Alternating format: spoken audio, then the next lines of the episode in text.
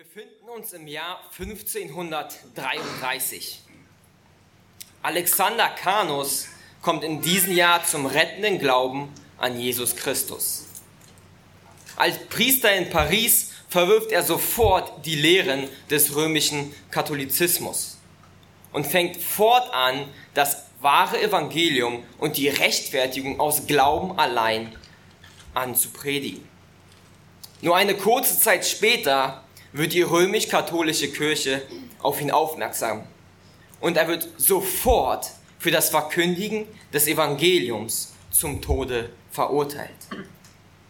Vor seiner Hinrichtung wird er vor das französische Parlament gestellt. Dort wird er vor Tausenden von Menschen öffentlich angekettet und gnadenlos gegeißelt. Nachdem ihm beide Beine gebrochen wurden, und sein Körper bis zur Unkenntlichkeit entstellt worden war, wurde ihm ein letztes Mal die Möglichkeit gegeben, seine neu erworbenen Erkenntnisse zu widerrufen und die Lehren des römischen Katholizismus zu bekräftigen. Aber er tat es nicht. Trotz der unerbittlichen Folter und der ständigen Versuchung, den Forderungen nachzugeben, hielt er am Evangelium fest und rief stattdessen aus, O Gott, bei diesen Menschen gibt es weder Mitleid noch Gnade. O, dass ich beides in dir finden möge. Als das französische Parlament seine unerschütterliche Entschlossenheit sah, an seinem Glauben festzuhalten, war die Hinrichtung endgültig beschlossen. Das Urteil war, er soll lebendig verbrannt werden auf dem Scheiterhaufen. Während Kanus zu seinem Todesort getragen wurde, begann er, das Evangelium von Jesus Christus den Menschen zu predigen, die ihn gerade zum Tode verurteilt haben. Als die Menschenmenge das von der Seite beobachtete, entsetzte sie sich und sprach, dieser Mann wird verbrannt. Und doch scheint niemand so glücklich zu sein wie er. Als er dann am Scheiterhaufen gefesselt worden war, noch bevor die Flammen seinen Körper verzehrten, wird gesagt, dass er folgende Worte ausgerufen hat. O Gott, gibt es eine höhere Ehre, als die Leiden zu erfahren, die dein Sohn im Hause des Herodes erfahren hat? Kurz darauf umschlang ihn die Feuerflammen bei lebendigem Leib und er starb mit großen Schmerzen. In der Menge der Schaulustigen befand sich aber auch ein 24-jähriger Mann, der sich erst kürzlich bekehrt hatte. Der Name dieses jungen Mannes war Johannes Calvin.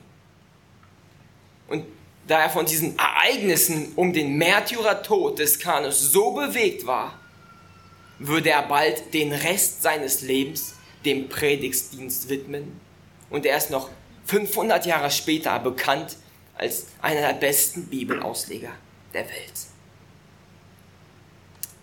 Ein schreckliches Bild, oder nicht? Ein Christ, der auf dem Weg ist, bei lebendigem Leib verbrannt zu werden. Ein Körper, der in Flammen steht und von Schmerzen geplagt ist. Und gleichzeitig ist es ein Bild, was unglaublich erstaunlich ist, oder? Ein Mensch ist entschlossen, für den Glauben an Jesus Christus zu sterben. Dieser Mann wusste genau, was ihn erwartet, was für ein grausamer Tod. Und er ging doch mutig voran. Und genau so ein Bild wollen wir in unserer heutigen Textstelle beobachten. Das Bild ist nur grausamer, aber auf der anderen Seite noch viel schöner. Ein Bild, auf dem wir Jesus Christus auf dem Weg zum Kreuz sehen. Ihr dürft gerne mit mir eure Bibeln aufschlagen. Wir wollen heute weiter im Matthäus-Evangelium weitergehen und heute die Verse 17 bis 19 von Kapitel 20 gemeinsam durchgehen. Matthäus Kapitel 20, Verse 17 bis 19. Jesus, er befindet sich gerade auf seiner letzten Reise nach Jerusalem. Es sind noch ungefähr zwei Wochen übrig bis zu seiner Kreuzigung. Und in unserem Abschnitt wollen wir heute eintauchen und sehen, wie Jesus zur Kreuzigung ging. Wie bereitet sich Jesus auf den Tod vor? Was waren seine Gedanken? Was wollte er den Jüngern und uns, der Nachwelt, mitgeben? Und letztendlich ist mein Ziel von dieser Predigt, dass wir heute aus dem Wort Gottes ein Bild oder ein Gemälde von diesem Text malen, was uns bis zum Lebensende ins Gedächtnis gebrannt wird. Dass wir es vor Augen haben, wie Jesus zum Kreuz ging. Wisst ihr, es ist einer der schönsten Bilder, als ich über den Text nachgedacht habe und studiert habe, wie ich mein Glaubensleben bis jetzt erkennen durfte. Und mein Gebet ist es, dass wir dieses wunderschöne Bild auch als Gemeinde lieben lernen. Bevor wir jetzt den Text aus Matthäus 20 lesen, möchte ich noch kurz mit euch beten. Ihr dürft gerne sitzen bleiben. Großer Gott, wenn wir jetzt in dein Wort schauen, brauchen wir deine Weisheit und deine Kraft. Wir brauchen dein Licht, was unsere Augen erleuchtet, damit wir sehen, wie wunderbar und herrlich dieser Text ist. Bitte sei uns gnädig dabei. Amen. Lass uns Matthäus 20, Verse 17 bis 19 gemeinsam lesen.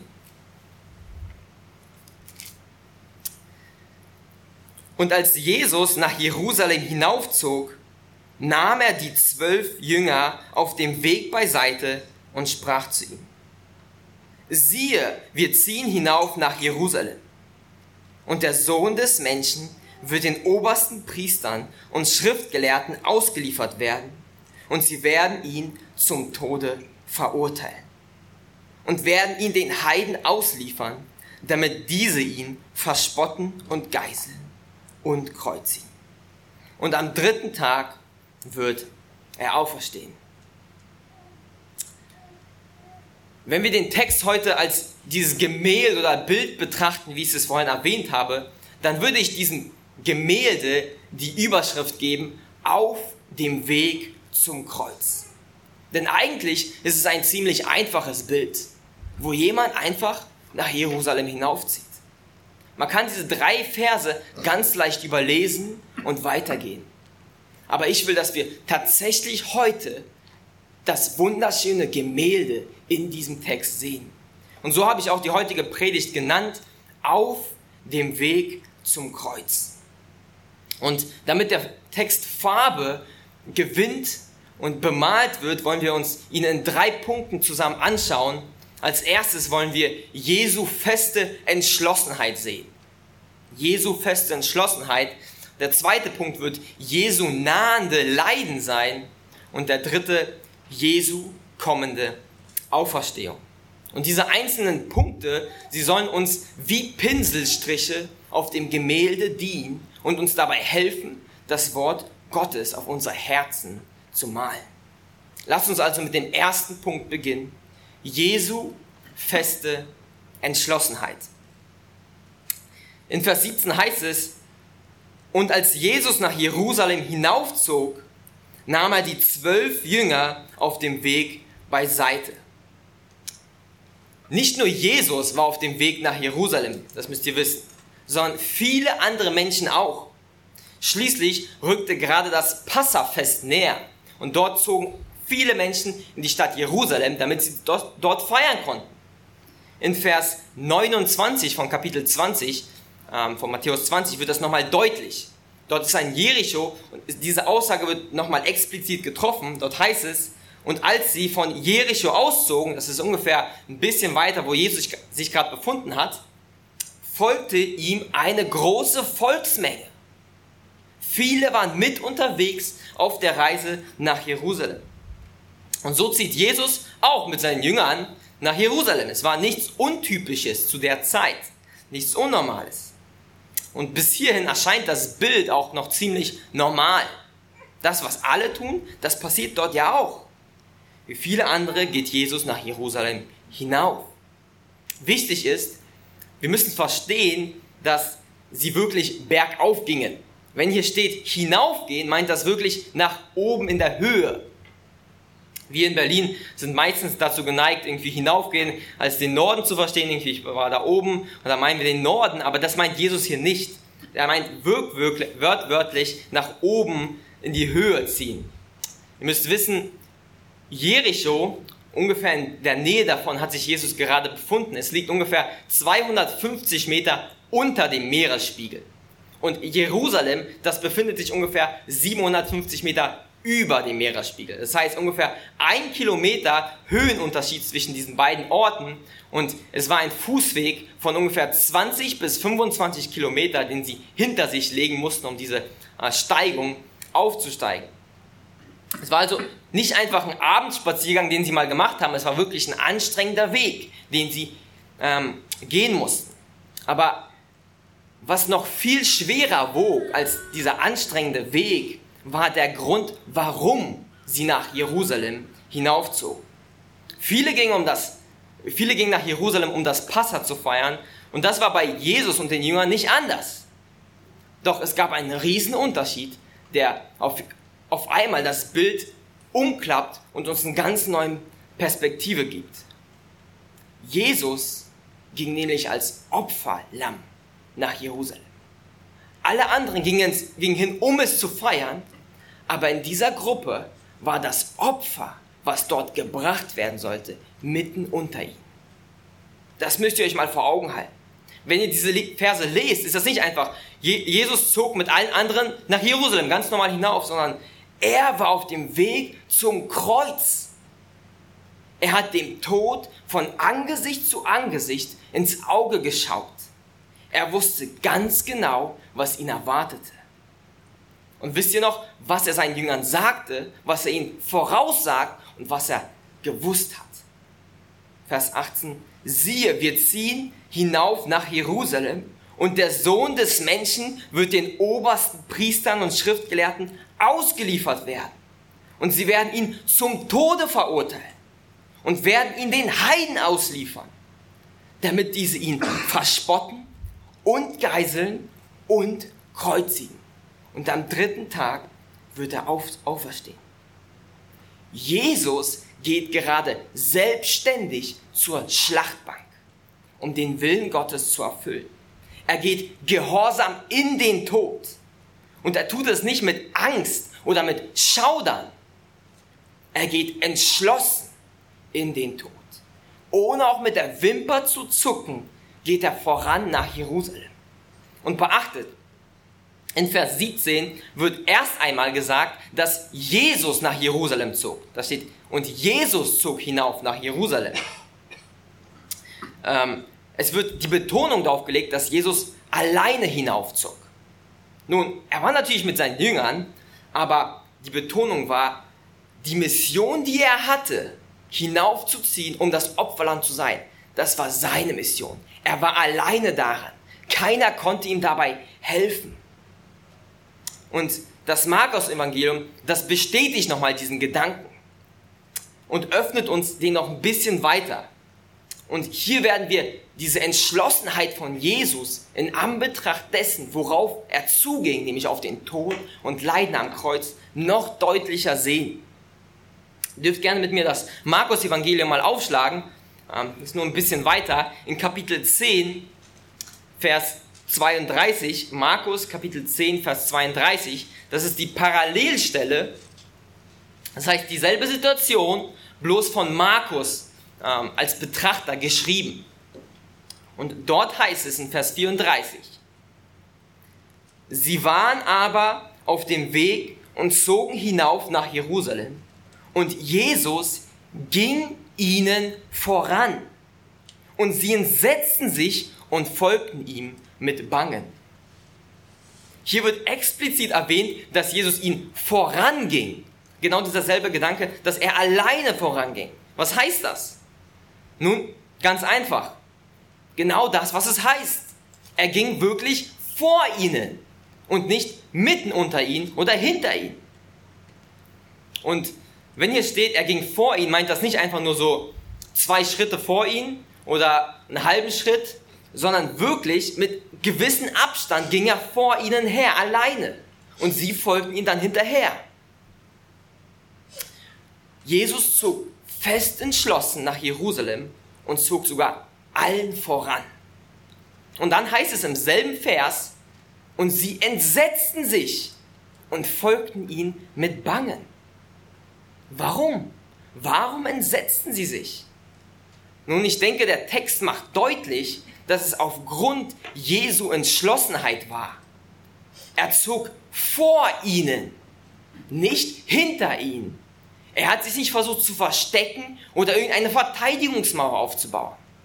Man kann sich vorstellen, er ist wie ein Heerführer, der an der Spitze der Armee steht, am verwundbarsten Punkt. An der Spitze.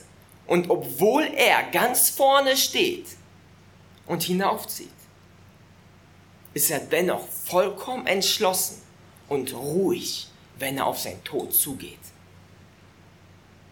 Ein anderes Wort für Entsetzen hier ist das Wort Erstaunen. Die Jünger erstaunten darüber, wie Jesus nach vorne schritt. Sie waren also überaus erstaunt darüber. Sie waren verwundert. Wie geht das? Fast entsetzt, erstaunt darüber. Wieso das? Sie waren erstaunt und gleichzeitig steht im Vers, sie waren voll mit Bangen. Sie waren voller Bangen. Sie hatten Angst. Wie können wir das vereinbaren? Nun, ganz einfach. Die Jünger, sie wussten nicht, was auf sie zukommt und was auch auf Jesus zukommt. Sie haben immer noch nicht verstanden, was Jesus vorhat. Jesus hat ihnen schon zweimal auf dieser letzten Reise nach Jerusalem vorausgesagt, ich muss leiden, ich muss sterben und ich werde auferstehen. Zweimal. Aber sie haben es nicht verstanden.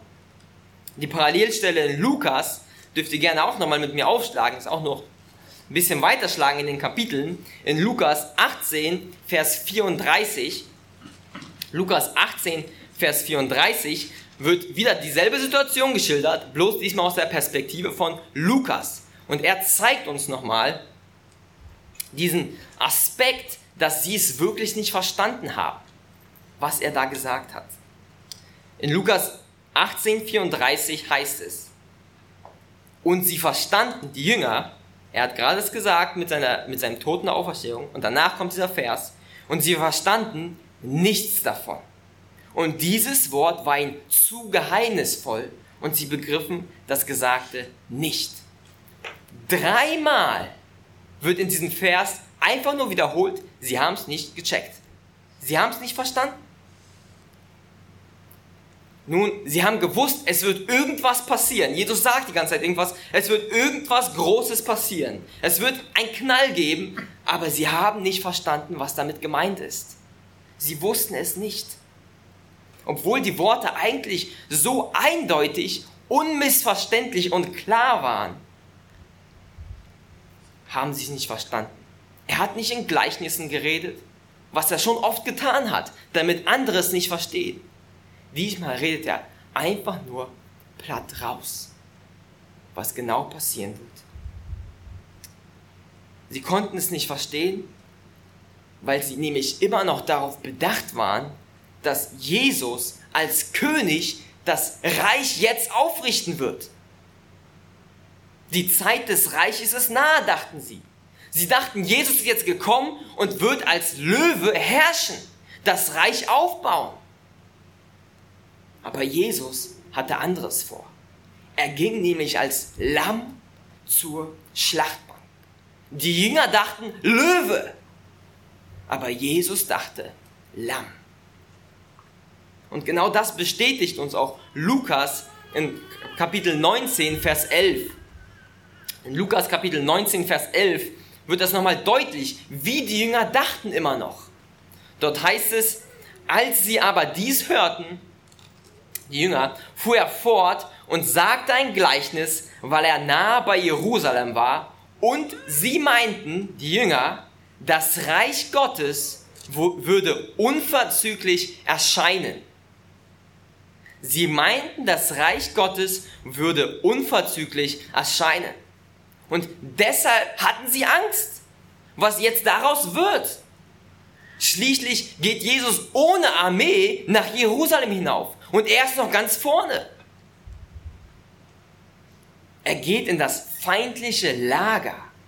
Alle Feinde waren dort versammelt, sowohl die Heiden als auch die Juden, die ihn gehasst haben.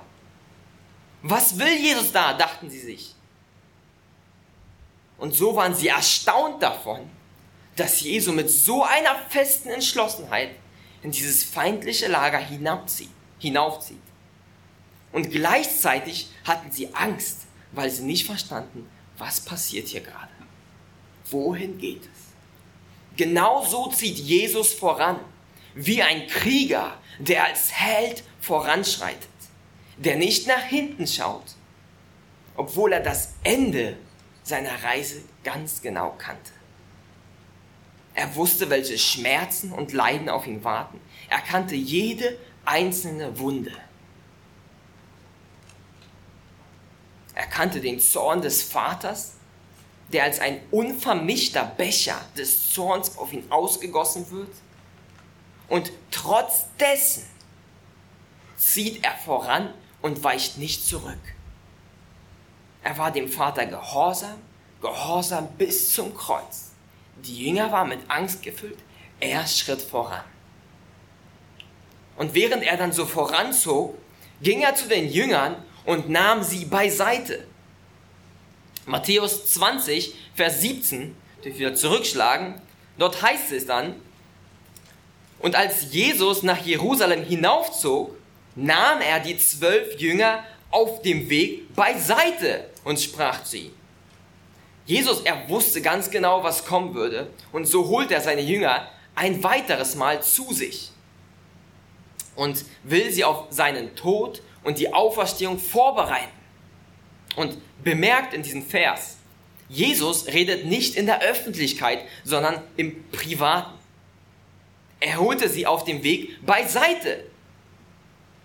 Erinnert euch, es waren viele mit unterwegs. Viele waren neben ihm, aber er hat gesagt, nein, ich werde es nicht öffentlich sagen. Ich nehme sie jetzt, wir gehen zur Seite auf dem Weg und ich muss ihnen das im Privaten sagen. Seine Nachricht war noch nicht für die Öffentlichkeit bestimmt. Sie war noch nicht dazu da.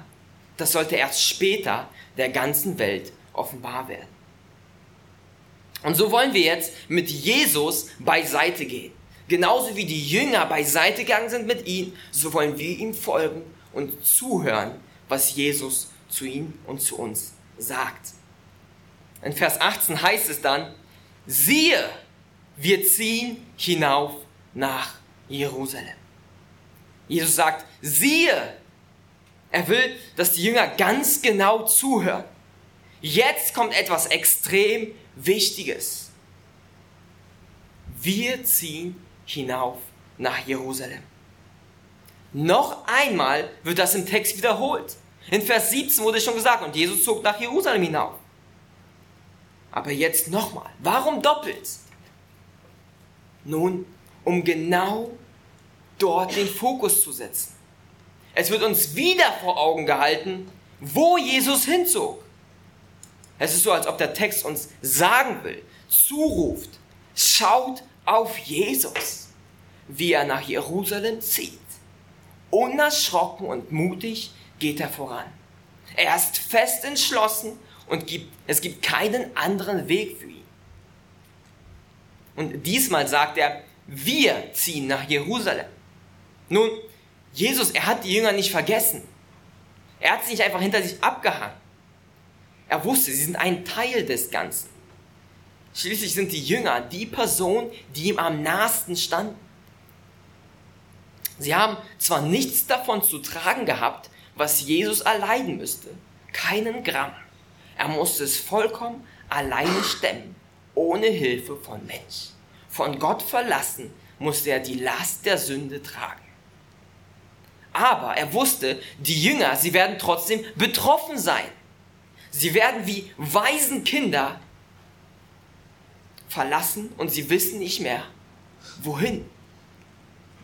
Und genau darauf will Jesus sie vorzubereiten, vorbereiten.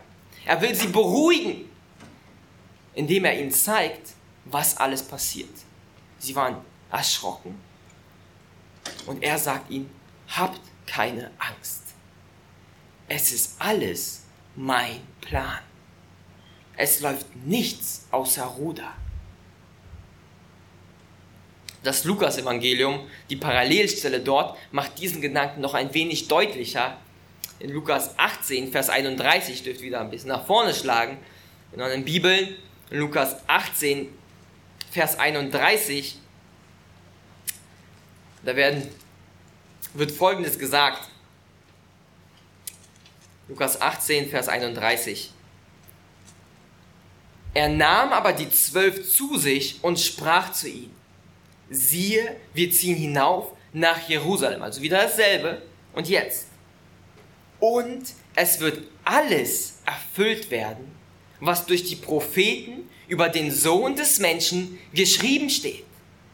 Es wird alles erfüllt werden, das, was schon geschrieben steht. Habt keine Angst. Das war schon von Ewigkeit her mein Plan. Was für ein Bild, oder? Ein Plan von Ewigkeit her, der mit den größten Leiden der Menschheitsgeschichte zu tun hat, verbunden ist, um für Sünder zu sterben und Rettung zu schaffen. Ist das nicht ein unglaubliches Bild von fester Entschlossenheit von Jesus, von Mut und unendlicher Liebe? Ein Bild, was mehr glänzt als alle Sterne im Himmel. Das ist unser Herr auf dem Weg zum Kreuz. Die Grundlage, sie ist jetzt gesetzt. Wir haben gesehen, wie Jesus voranschreitet fest entschlossen nach Jerusalem. Jeder Schritt, er war gefüllt damit. Er war voll. Und damit das Bild, was wir jetzt in der Textstelle weitersehen, die richtige Farbe annimmt, will Jesus uns jetzt zeigen, was ihn erwartet. Wir haben jetzt eine grobe Vorstellung bekommen, wie schlimm das war, was ihn erwartet hat. Und er geht trotzdem ganz vorne voran. Und jetzt will Jesus zeigen, wartet, ich erkläre euch mal, wie schlimm es wirklich ist, was wirklich passieren soll. Und das sollen wir verstehen aus dem Text, damit wir diese Entschlossenheit Jesu in einem noch schöneren Licht, wie eine Lampe, die auf ihn strahlt, dadurch sehen. Und so zeigt er uns jetzt auf in den nächsten Versen, was ihn alles erwartet. Darum, was er jetzt sagt, darum drehten sich alle seine Gedanken um seinen nahenden Tod und seiner kommenden Auferstehung. Das ist das, worin er die ganze Zeit nachgedacht hat. Und so wollen wir jetzt mit ihm hineintauchen, mit Jesus, in seine Gedanken, die er seinen Jüngern mitteilt. Und wir wollen verstehen, was Jesus erwartet hat, um dadurch ein noch schöneres Bild von der Entschlossenheit Jesu zu bekommen. Und so lasst uns jetzt zum zweiten Punkt weitergehen, oder zum zweiten Pinsel, Pinselstrich weitergehen, um das Gemälde weiterzumalen. Zweitens, Jesu nahende Leiden. Jesu nahende Leiden. Matthäus 20, Vers 18 und 19. Und siehe, wir ziehen hinauf nach Jerusalem und der Sohn des Menschen wird den obersten Priestern und Schriftgelehrten ausgeliefert werden und sie werden ihn zum Tode verurteilen und werden ihn den Heiden ausliefern, damit diese ihn verspotten und geiseln und kreuzigen. Der Sohn des Menschen. So nennt sich Jesus selbst. Andere nannten ihn den Sohn Gottes. Viele verschiedene Leute gaben ihm etliche Namen. Doch Jesus, er nutzt diesen Titel, der Sohn des Menschen. Was will er uns damit vermitteln? Nun, ich denke, dass es wichtig ist, diesen Titel, diesen Namen von Jesus von den zwei Seiten der Medaille zu sehen, wie er wirklich ist. Zum einen hat der Begriff sehr viel tiefe Demut dahinter, die sich auf den leidenden Knecht bezieht, der sich arm macht der sich zu einem Sohn des Menschen macht. Das ist das Lied, was wir vorhin gesungen haben. Er machte sich arm. Genau das, darauf bezieht sich das. Wie klein er wurde als der König und Gott. Das ist das genau, was Jesus hier beschreibt. Er sagt diese Leiden voraus. Aber auf der anderen Seite dürfen wir nicht vergessen, dass der Titel auch für seine Königsherrschaft benutzt wird. In Daniel 7 wird dieser Titel benutzt, um Jesus äh, zu beschreiben, wie er in Himmel kommt und herrscht. Im Himmel thront und herrscht. Und das ist das Geheimnis, was die Jünger nicht verstanden haben. Sie haben ihn nur als den kommenden König gesehen. Aber er stellt sich auch als den leidenden Knechten. Deshalb ist der Begriff der Sohn des Menschen so schön, weil er beides zusammenfasst. Aber bevor er geht und herrscht, muss er hinabkommen, um den wichtigsten Auftrag zu erfüllen, nämlich ans Kreuz zu gehen und für die Sünden der Welt zu sterben, als König zu leiden. Und achtet mal darauf, welche verschiedenste Sachen Jesus erleiden musste. Er wird ausgeliefert, heißt es im Text. Er wird also verraten. Er wird zum Tode verurteilt. Er wird noch einmal ausgeliefert, steht dort, an die Heiden. Er wird verspottet, er wird gegeißelt und schließlich wird er gekreuzigt. Jedes einzelne Detail, Detail hatte Jesus vor Augen. Er wusste, was ihn erwartet, wenn er nach Jerusalem hinaufzog. Und er ging trotzdem fest entschlossen. Und jetzt wollen wir uns Zeit nehmen, um diese einzelnen Sachen in kurzer Weise zu betrachten und gucken eigentlich, was das wirklich bedeutet hat.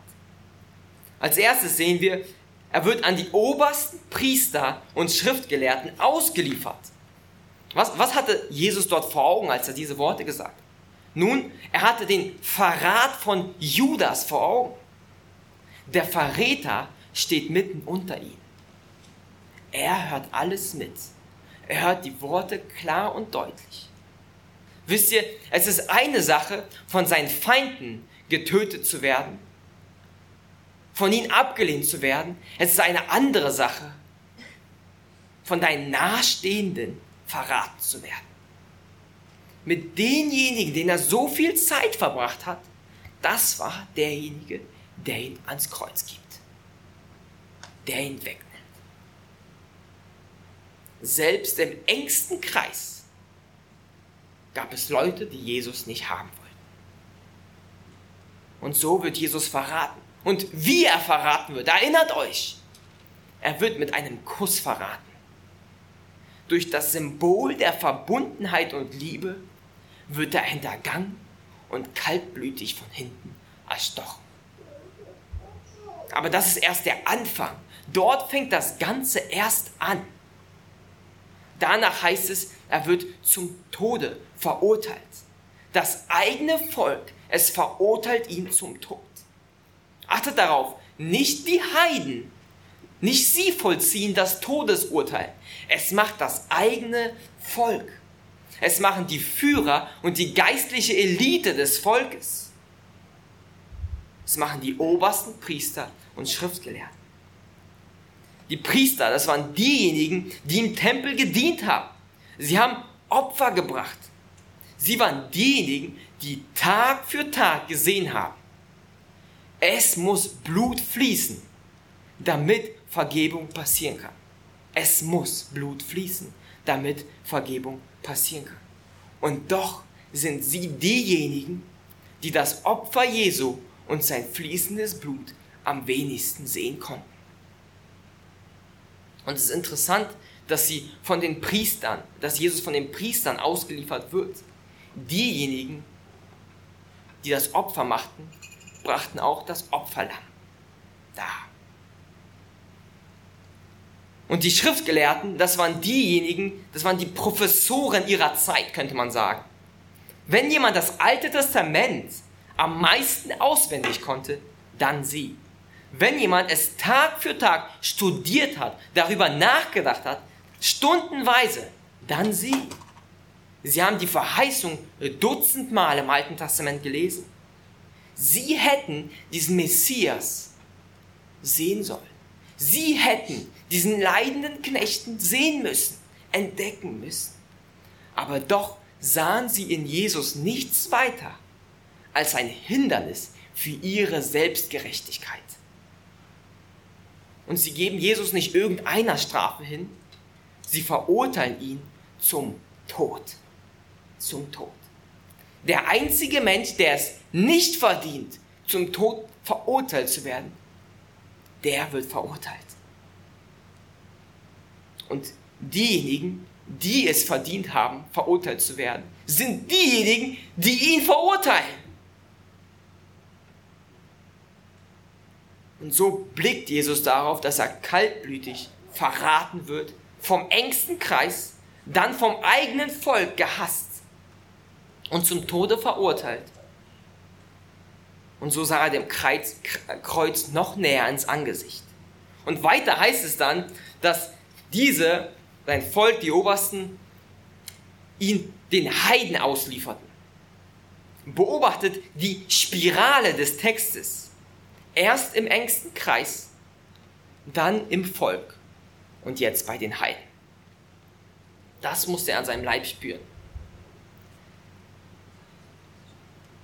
Und die Heiden, sie haben nichts anderes getan, als das Todesurteil umzusetzen.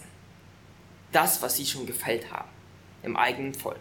Wisst ihr, die Juden, sie konnten keine, Tod, sie konnten keine Todesstrafe zu der Zeit ähm, vollziehen, vollstrecken. Das durfte nur das römische Reich und so geben sie ihn in die Hände dessen, damit sie das endlich vollstrecken können.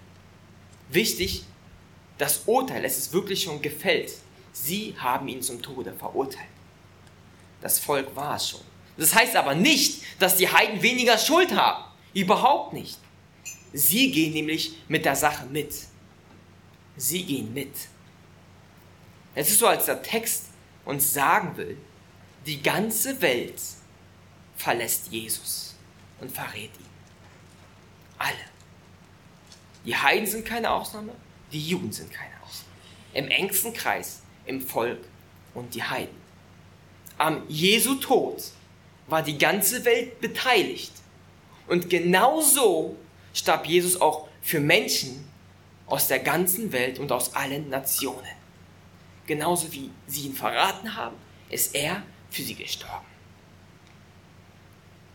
Derjenige, der den Armen ein Freund war, derjenige, der die liebende Hand dem Durstigen ausgestreckt hat, wird jetzt verspottet, gegeißelt und gekreuzigt.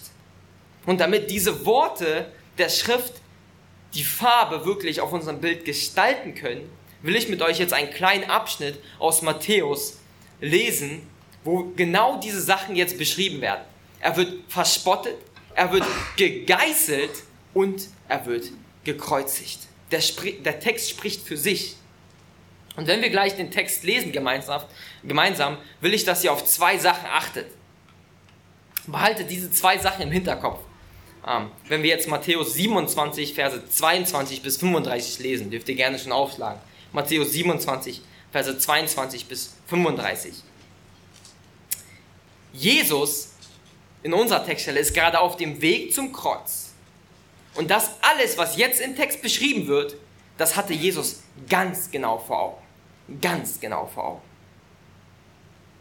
Und trotzdem ging er entschlossen aufs Kreuz. Sieht diese Verbindung. Und zweitens, achtet darauf, wie alle Sachen, die Jesus vorausgesagt hat, in Erfüllung gehen. Achtet auf das Wort geißeln. Kommt es im Text vor? Wir werden sehen, ja. Verspotten und kreuzigen. Achtet auf diese drei Worte. Lasst uns jetzt Matthäus 27 gemeinsam lesen, ab Vers 22. Pilatus spricht zu ihm. Was soll ich denn mit Jesus tun, den man Christus nennt? Sie sprachen alle zu ihm. Kreuzige ihn. Da sagte der Statthalter, was hat er denn Böses getan? Sie aber schrien noch viel mehr und sprachen, kreuzige ihn. Als nun Pilatus sah, dass er nichts ausrichtete, sondern dass vielmehr ein Aufruhr entstand, nahm er Wasser und wusch sich vor der Volksmenge die Hände und sprach, ich bin unschuldig an dem Volk dieses, an dem Blut dieses Gerechten. Seht ihr zu. Und das Volk antwortete und sprach, sein Blut komme über uns und über unsere Kinder. Da gab er ihn den Barabbas frei. Jesus aber ließ er geißeln und übergab ihn zur Kreuzigung. Da nahmen die Kriegsknechte des Statthalters Jesus in das Prätorium und versammelten die ganze Schar um ihn herum. Um ihn. Und sie zogen ihn aus und legten ihm ein Purpurmantel um und flochten eine Krone aus Dornen und setzten sie auf sein Haupt, gaben ihm ein Rohr in, seine, in die rechte Hand und beugten sich vor ihm, beugten vor ihm die Knie, verspotteten ihn und sprachen, sei gegrüßt, König der Juden. Dann spuckten sie ihn an und nahmen das Rohr und schlugen ihn auf das Haupt. Und nachdem sie ihn verspottet hatten, zogen sie ihm den Mantel aus und legten ihm Kleider an. Und sie führten ihn hinab, äh, ihn ab, um ihn zu kreuzigen. Als sie aber hinauszogen, fanden sie einen Mann von Kyrene namens Simon, den zwang sie, ihm das Kreuz zu tragen. Und als sie an den Platz kam, den man Golgatha nennt, das heißt Schädelstätte, gaben sie ihm Essig mit Galle vermischt zu trinken. Und als er es gekostet hatte, wollte er nicht trinken. Nachdem sie ihn nun gekreuzigt hatten, teilten sie seine Kleider unter sich und warfen das los. Das alles hatte Jesus vor Augen. Jedes kleinste Detail war ihm bewusst. Die Jünger, sie haben nicht einmal verstanden, was genau passieren wird. Und sie waren erstaunt, wie Jesus gegangen ist. In welcher Entschlossenheit er ans Kreuz geht. Wie viel mehr müssen wir erstaunt sein, die wir die weiteren Details kennen. Wir wissen, was passiert. Und dabei Jesus festen Schritt auf dem Weg zum Kreuz beobachten. Ich hoffe, ihr seid genauso erstaunt wie ich über dieses wunderschöne Bild, wo er auf dem Weg zum Kreuz ist. Aber seine Leiden, das war nicht das Einzige, worauf Jesus geschaut hat. Er blickte auch durch sie hindurch und sah noch weiter als einfach nur Leiden. Unser Text, er endet nicht mit der Kreuzigung, sondern mit seiner Auferstehung. Und so wollen wir auch den letzten Punkt für heute betrachten, der uns noch diese restliche Farbe auf das Bild äh, malen soll, damit unser Gemälde wirklich aus dem Text kommt, damit wir ein noch schöneres Bild in unserem Herzen verbleiben können. Der dritte Punkt, Jesu kommende Auferstehung. Jesu kommende Auferstehung. Es ist zwar nur ein kleiner Teil von Vers 19, der dem gewidmet wird, aber ohne den wäre das Bild auf dem Weg zum Kreuz nicht vollständig. Das Bild würde ein Trauerbild werden. Ein Bild der Trauer. Und es würde kein Bild des Staunens sein und der Hoffnung. Aber die Worte stehen da in Vers 19b. Und so ist es ein wunderschönes Bild von Jesus auf dem Weg am Kreuz. Vers 19b sagt kurz, aber so deutlich, und am dritten Tag wird er auferstehen. Und am dritten Tag wird er, Jesus, auferstehen. Das sind die letzten Pinselstriche, die uns der Herr in dieser Textstelle mitgeben will. Es ist die Hoffnung auf Auferstehung. Wie bereitet sich Jesus auf den Tod vor? Er meditierte viel über seine Leiden, aber er blieb nicht dabei stehen. Er dachte an alle Details seiner Kreuzigung, aber dort hörte er nicht auf. Der abschließende Gedanke ist die Gewissheit der Auferstehung. Das ist es, worauf unser Herr und Retter schaute. Er schaute aufs Ende, was mit ihm passieren würde, nämlich die Auferstehung. Oh, mögen viele Tränen um die Leiden Christi vergossen werden. Mögen unsere Augen wie Wasserströme fließen. Aber mögen sie am Ende getrocknet werden mit der Gewissheit der Auferstehung. Denn schließlich ist das auch das, was unseren Herrn und Retter beruhigt hat. Jesus wusste, wo es hingeht. Er wusste die Grausamkeiten und die Leiden, aber wusste auch von der Herrlichkeit, die durch die Leiden ihn erwartet, nämlich die Auferstehung. Er wusste, wie sehr sein Vater dadurch gepriesen wird. Er wusste, was sein Ende sein würde. Und die Bibel macht uns ganz klar, dass wir genau diesen Blick brauchen. Wir brauchen ein Sehvermögen, was durch alle Leiden hindurchblickt und auf die Auferstehung schaut. Ich meine, das ist es doch, was die letztendliche Hoffnung von uns Christen ist. Wenn es keine Auferstehung gibt, ist alles nutzlos. Es ist Dreck. Und deshalb brauchen wir so dringend diesen Blick. Wir dürfen keine kurzsichtigen Christen werden. Das tötet uns. Das dürfen wir nicht sein. Jesus gibt uns das Vorbild, auf das Ende, die Auferstehung zu schauen. Und wisst ihr, die Jünger, sie haben die Lektion auch nicht sofort gelernt. Selbst nach der Kreuzigung waren sie wie verlorene Schafe, die Jesus erst wieder zusammensuchen musste. Und nach seiner Himmelfahrt, nachdem er auferstanden ist und sie ihn gesehen haben, getroffen haben, lernten sie endlich die Fülle seiner Worte. Und am dritten Tag wird er auferstehen. Alle Puzzleteile haben sich zusammen, sind zusammengewürfelt worden und das Bild haben sie vollkommen gesehen. Und sie fingen an, wie er auf das Ende zu schauen. Wisst ihr, laut der Kirchengeschichte sind elf von den zwölf Aposteln eines Märtyrertods gestorben. Einige wurden gekreuzigt, andere in der Hälfte ihres Körpers zersägt, lebendig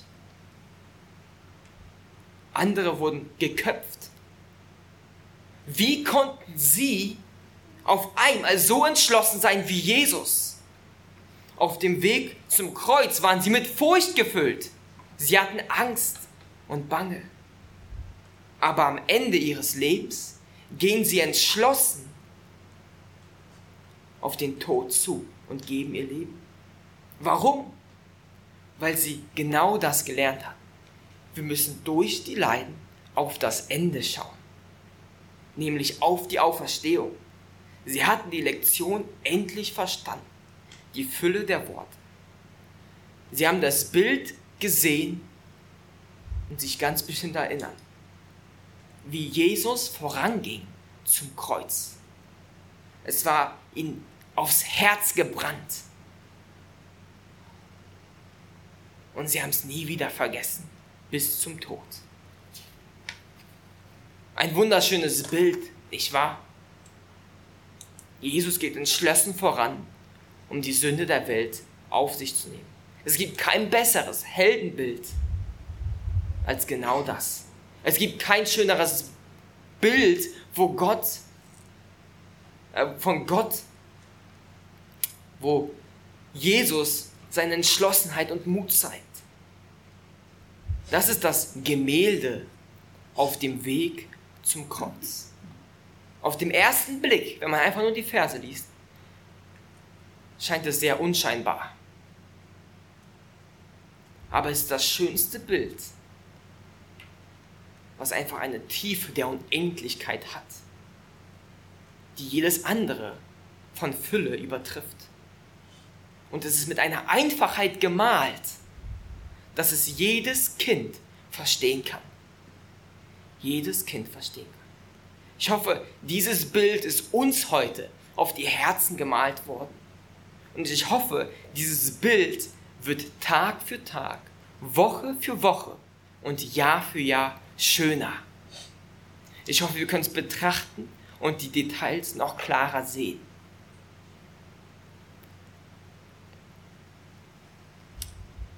Bevor wir jetzt gleich zum Ende kommen, bleibt noch eine wichtige Frage offen. Wie soll ich das in meinem Leben anwenden? Nun, ich denke, der Text hat eine ganz klare und eindeutige Aufforderung genannt, bei der ich es auch belassen will, nämlich gehe entschlossen im Gehorsam voran. Das ist das Bild des Textes. Gehe entschlossen im Gehorsam voran. Wir sind Nachfolger Jesu Christi.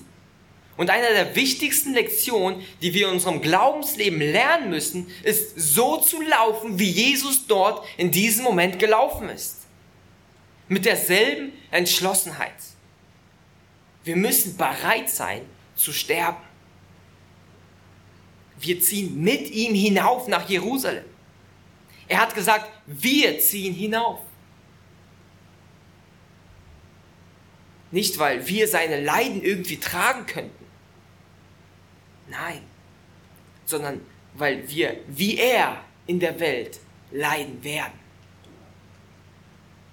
Bist du bereit, heute dein Leben für Jesus zu geben? Bist du bereit, wie Jesus Schritt für Schritt nach Jerusalem hinaufzuziehen? Fest entschlossen, den Tod ins Auge zu schauen. Und lass die Frage nicht so einfach an deinen Ohren vorbeigehen, nur weil es bei uns keine Verfolgung gibt. Es kann jeden Moment geschehen. Vielleicht fragt sich aber, und was ist, wenn ich nie für Jesus sterben muss? Sondern einfach im Frieden sterbe? Habe ich dann irgendwas falsch gemacht? Nein. Das Entschlossen im Gehorsam vorangehen bezieht sich nicht nur auf den Tod, die Mission von Jesus war es zu sterben und zu auferstehen, Rettung zu vollbringen. Es heißt nicht, dass jeder von uns bestimmt ist, ein Märtyrertod zu sterben. Das ist nicht das, was der Text uns sagen will. Vielmehr bezieht sich darauf, den Willen Gottes im Leben zu tun. Für Jesus war das das Kreuz. Vielleicht ist es für uns auch der Tod, für Jesus. Aber viel deutlicher als das ist wahrscheinlich in deinem Leben die täglichen Aufgaben, die du zu Hause hast. Die täglichen Aufgaben, die du zu Hause hast. Vielleicht bist du gerade Single und hast viel Zeit. Dann nutze diese Zeit gut. Geh entschlossen voran wie Jesus, indem du diese Zeit dem Herrn widmest. Du viel Zeit im Wort und Gebet verbringst. Oder vielleicht bist du eine Mutter und musst dich um deine Kinder kümmern.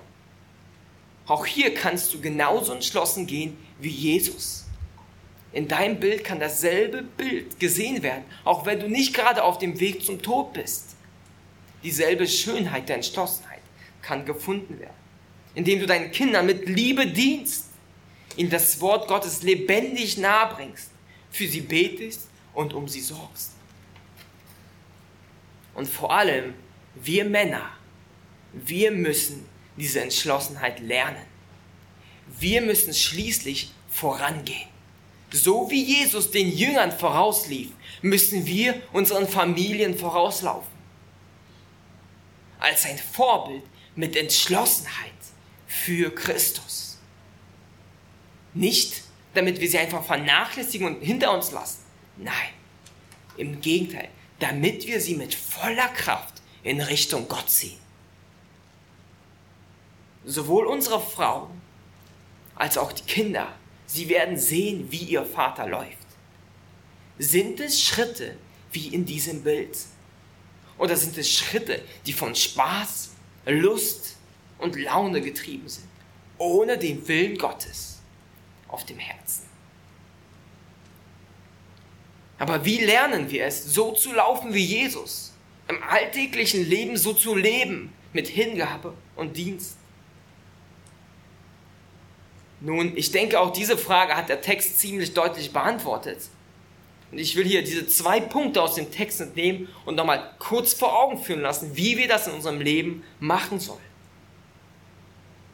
Der Kraftstoff Jesu fester Entschlossenheit war seine Leiden und seine Auferstehung. Und genau das muss unser Kraftstoff werden. Erstens, schaue auf Jesu Leiden. Schaue auf Jesu Leiden. Als Jesus auf dem Weg zum Kreuz war, versuchte er nicht, seine Gedanken abzulenken und diese ganzen Leiden zu überspielen. Ja, bloß nicht daran denken. Nein, wir haben vorhin gesehen, wie detailliert er über jede einzelne Sache nachgedacht hat, in seinem Herzen verarbeitet hat. Und genau so müssen wir Jesu Leiden anschauen, darüber nachdenken. Wir müssen die Details vor Augen haben, damit wir fest entschlossen wandeln können. Ihm hinterher. Die Schritte, die so viele Märtyrer in den Jahrtausenden gelaufen sind, waren Schritte gefüllt mit Nachdenken über Jesu Leiden. Alexander Kanus ist das beste Beispiel, wenn wir es wieder aufgreifen. Was waren seine letzten Worte, die er ausgerufen hat? O Gott, gibt es eine höhere Ehre, als die Leiden zu erfahren, die dein Sohn im Hause des Herodes erfahren hat. Das war es, worüber er nachgedacht hat in den letzten Momenten seines Lebens. Das war, was ihm geholfen hat, so entschlossen zu sein. Und das ist kein Wunder, denn schließlich hat unser Herr und Retter genau das als Vorbild gegeben, wie wir laufen sollen. Die beste Vorbereitung auf den Tod und auch auf das tägliche Leben ist Nachsinn über Jesu Kreuz und seine Leiden. So werden wir auch, wenn wir dem Tode nah sind, entschlossen gehen. Und wenn wir im Alltag laufen, mit aufopfernder Liebe dienen so werden wir fixiert sein auf den Willen Gottes. Und das Zweite, was uns der Herr mitgeben will, ist, schaue auf das Ende. Das haben wir uns auch schon angeguckt. Schaue auf das Ende. Blicke auf die Auferstehung. Es ist ein Blick, der Leiden durchdringt und auf das Ende schaut. Wisst ihr, Alexander Kanus war glücklich. Die Menschen waren entsetzt darüber, dass er glücklich war, als er zum Tod gelaufen ist. Wie geht das? Genau diese zwei Punkte. Er hat über Jesu Leiden nachgedacht und konnte entschlossen vorangehen. Und er war mit Freude und Glück erfüllt, weil er wusste, was danach kommt. Die Auferstehung. Diese zwei Aspekte, sie müssen manifestiert werden in unserem Leben. Selbst am flammenden Kreuz kann ein Christ lächeln. Von Schmerzen geplagt weiß er, was ihn erwartet. Nur weil Paulus einen so fixierten Blick auf die Auferstehung hatte, konnte er diese Worte sagen. Denn für mich ist Christus das Leben und das Sterben ein Gewinn.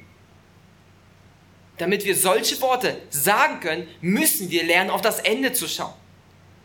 Und damit wir ein Leben im Gehorsam führen können, brauchen wir genau das. Das kostbare Juwel der Gewissheit der Auferstehung. Und wisst ihr, die Leiden und die Auferstehung, das sind keine getrennten Sachen. Es sind nicht zwei unabhängige Punkte voneinander. Im Gegenteil, die Leiden, die schwierigen Momente und Probleme sind der Weg zur Auferstehung. So hat sich Gott das gedacht. Es gehört beides zusammen.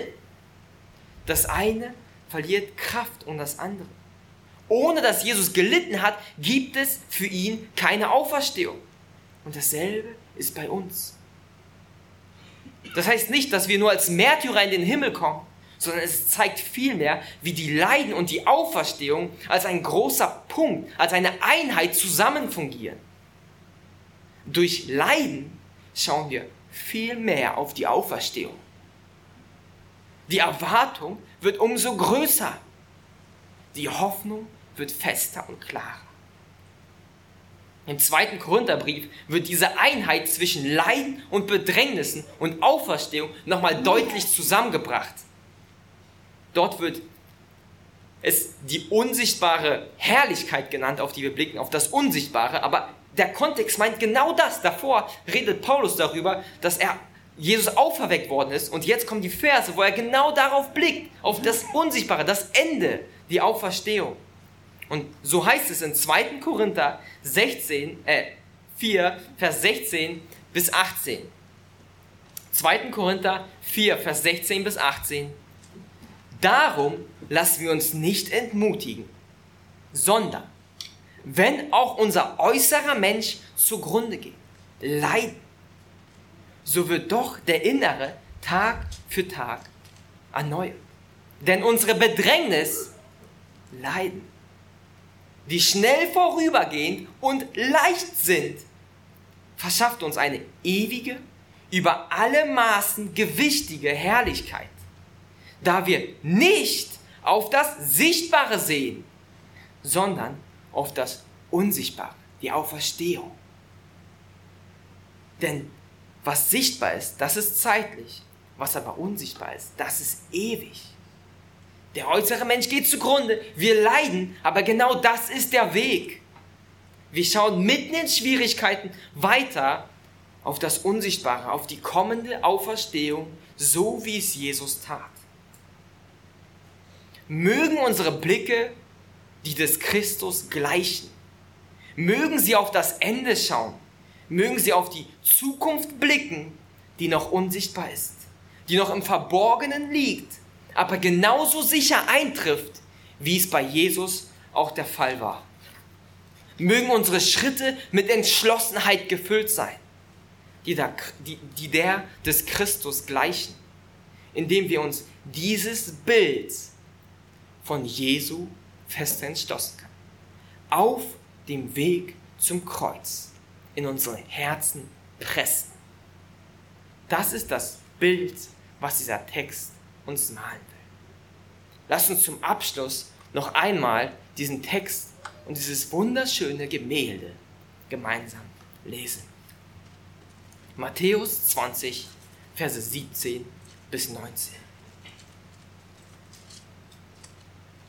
Und als Jesus nach Jerusalem hinaufzog, nahm er die zwölf Jünger auf dem Weg beiseite und sprach zu ihnen, siehe, wir ziehen hinauf nach Jerusalem. Und der Sohn des Menschen wird den obersten Priestern und Schriftgelehrten ausgeliefert werden. Und sie werden ihn zum Tode verurteilen. Und sie werden ihn den Heiden ausliefern, damit diese ihn verspotten und geißeln und kreuzigen. Und am dritten Tag wird er auferstehen. Lass uns nach Möglichkeit noch aufstehen und gemeinsam den Herrn für dieses wunderbare Bild anbeten.